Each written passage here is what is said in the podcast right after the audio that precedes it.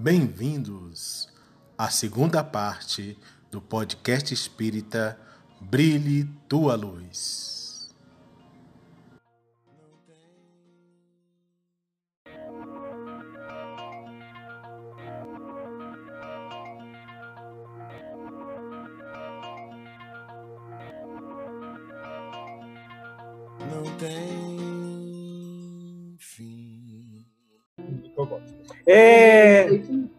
Como você vê o jovem espírita dentro do movimento espírita? Você acha que a casa abraça? Você acha que o movimento abraça? Ou vocês só servem para carregar cadeira, limpar a mesa, servir? Como você vê? Tá. Eu acho que o jovem espírita é o futuro, né, das, das casas espíritas. Então, assim, às vezes talvez não dê, não dê a tamanha importância que dá do que deveria dar, né? Quando eu era jovem, a gente, a nossa casa era muito difícil da gente querer fazer algo novo. E aí, acho que tipo a juventude também tem que se impor mais também. Né? Não adianta só falar e não fazer, né? Às vezes as pessoas acabavam não na minha casa, mas tipo, em, de geral, assim, sabe? Das pessoas reclamarem, mas não fazerem nada para mudar, sabe? Então acho que o jovem tem que ter participação ativa, tem que ir para os encontros, tem que dar ideia e não, não pode desistir, entendeu? Tipo, ah, vamos plantar música nova. Não, não quero. E, ah, então tá bom. Tipo, não recuar, e sim sempre ir devagar, devagarzinho é, trazendo novas ideias, implantando. Eu acho que a juventude é, é, o futuro da casa, porque quando as pessoas mais velhas se forem, a gente vai assumir os cargos de presidência, de diretores. Então, acho que a gente tem que ser cada vez mais ativo dentro da casa, dentro do movimento. Você acha então que o jovem precisa se impor mais? é, você está falando que a maioria não quer. Não, não, estou falando que a maioria não quer assim, tem espaço e às vezes eles não querem tomar o espaço que estão dando para eles, é isso. Uhum. Também. Também, é. Ai, meu Deus, vou me complicar aqui. Por quê? Complicar por quê? Ah. Por quê? A sua casa dá espaço? Às vezes. É. Às vezes. Mas Ai. às vezes o jovem também da casa não, também não, não. Quando, tipo, campanha, vai pouca gente. Almoço, vai pouca gente. Então, é, meio que o equilíbrio. Assim. Você vai em tudo? Eu vou. É mesmo? vou. Se chamar, você vai? Se eu conseguir, é porque assim, o portal fica no Cruzeiro e eu moro em Sobradinho, né? Então, hum. às vezes é meio complicado, gasolina, essas coisas, mas sempre quando tá tendo oportunidade que eu posso ir, eu tô lá.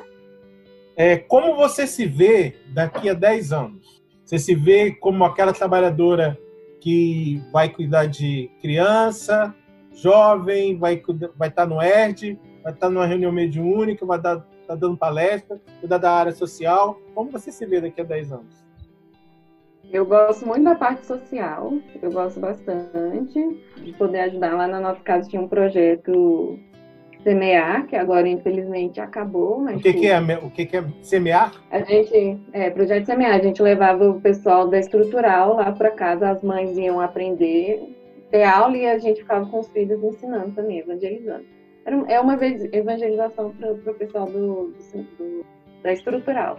E aí tinha bazar, às vezes, dava cesta básica para ajudar, né? Então eu gosto muito dessa parte social. Eu também gosto da parte de cultura.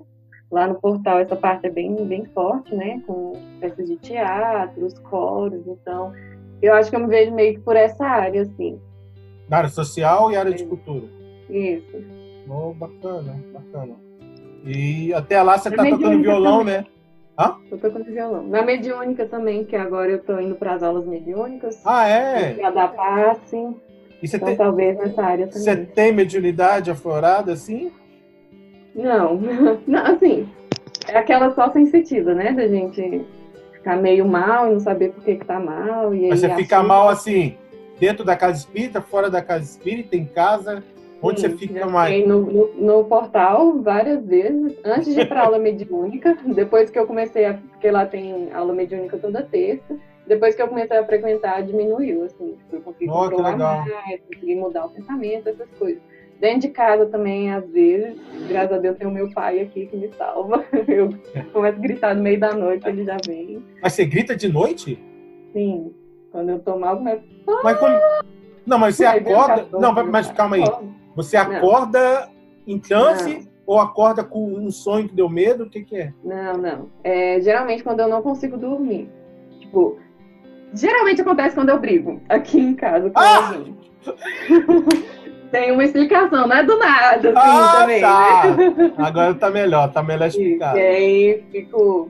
E eu tenho muito problema de ansiedade também, de achar que alguma coisa ruim vai acontecer, essas coisas. Tipo, escuto barulho aqui em casa e já fico alerta, assim, meu Deus. tá Mas você toma remédio pra ansiedade? Não, eu não tomo. Eu tomava, só que eu parei. Mas parou Mas- sozinho ou parou com o médico mandou parar? Não, eu parei porque eu não tinha mais dinheiro pra comprar. Ah!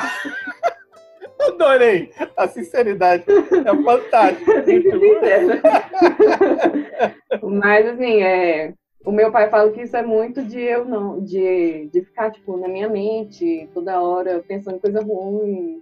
Tipo, eu não conseguia pegar ônibus sozinho, meu pai ia pra parada comigo, então era a minha mãe me buscava à noite na parada porque eu não consigo andar sozinha na rua, então tipo esses problemas de que alguma coisa ruim vai acontecer comigo são às vezes muito frequentes e dentro de casa também.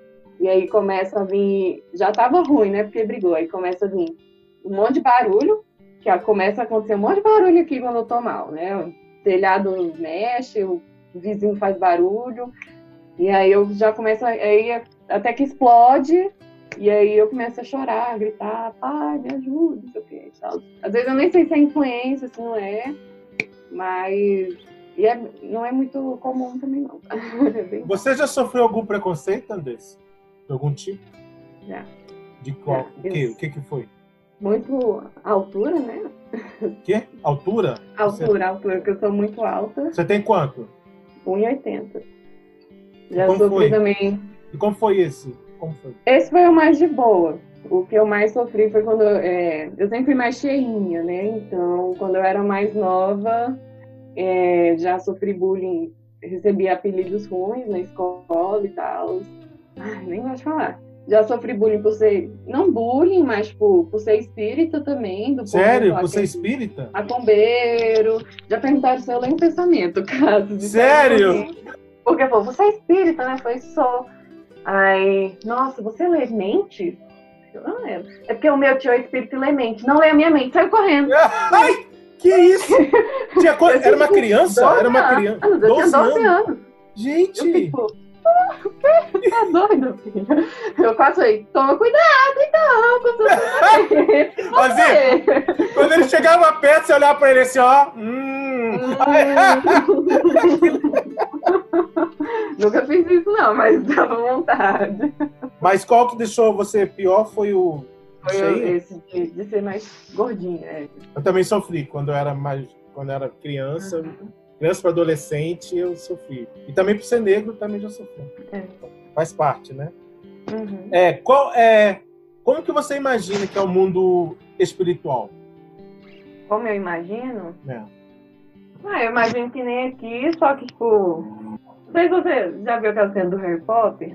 E ele aparece, o último filme ele aparece lá na estação de trem, tá tudo limpo, claro. Sempre que sempre foi uma estação de trem suja, eu imagino tipo isso, um lugar igual o nosso, só que bem mais avançado e mais limpo, assim, calminho. A, a parte boa, né? A parte ruim. Nem sei como imaginar, mas não sei, eu, eu fico meio bitolada quando eu fico pensando no, no plano espiritual, assim, na minha próxima vida, eu fico meio louca. Você já fica pensando? Você fica pensando nisso? Como vai ser a próxima É vida? porque eu penso. Não, é porque eu penso assim, cara, Deus me livre, mas se eu morresse hoje, como é que ia ser, sabe? Sei lá, ai, é meio confuso, assim. E aí eu fico, mãe, já pensou na próxima vida?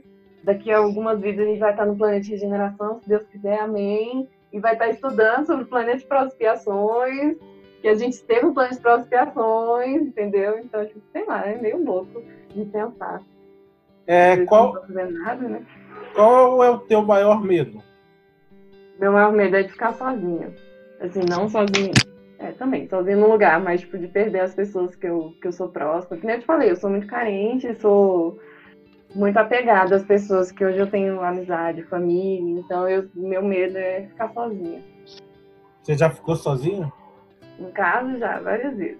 Não, Não, mas não, mas Não sozinha física. Ah, sim. De soledade mesmo. Sozinho. Não. Não, Não. É, de, é de soledade não. Soledade que vive sozinho para ajudar os outros. Mas sozinho, assim, tá um monte de gente e você se sentir só. Ah, já. Várias vezes.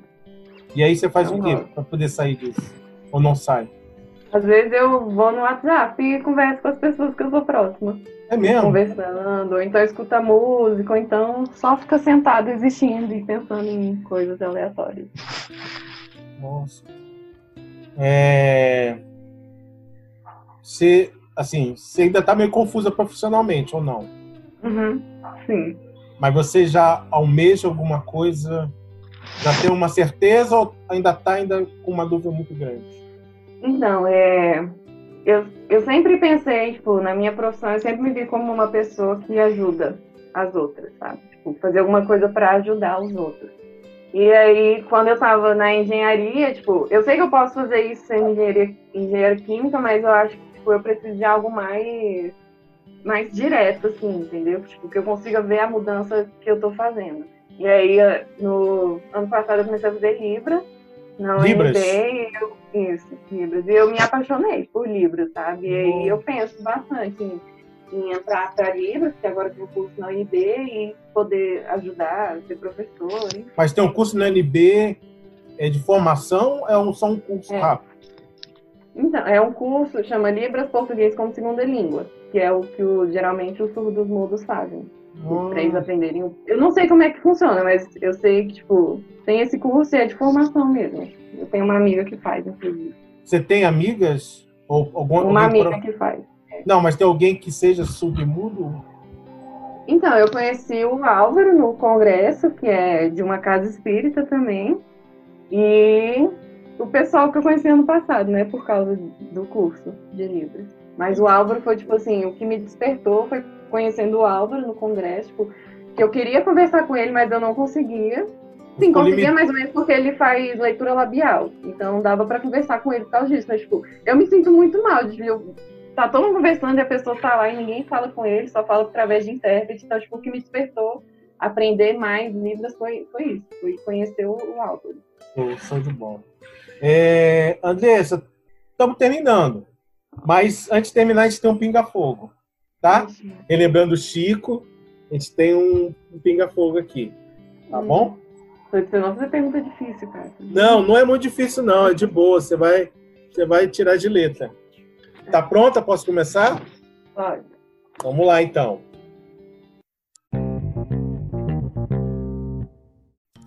Qual figura espírita você mais admira? Chico Xavier. Ah, já fiz bem mais Todd ou Nescau? Nescau. Se você gosta de Todd, a gente vai ter um sério problema. Não, não, não gosto.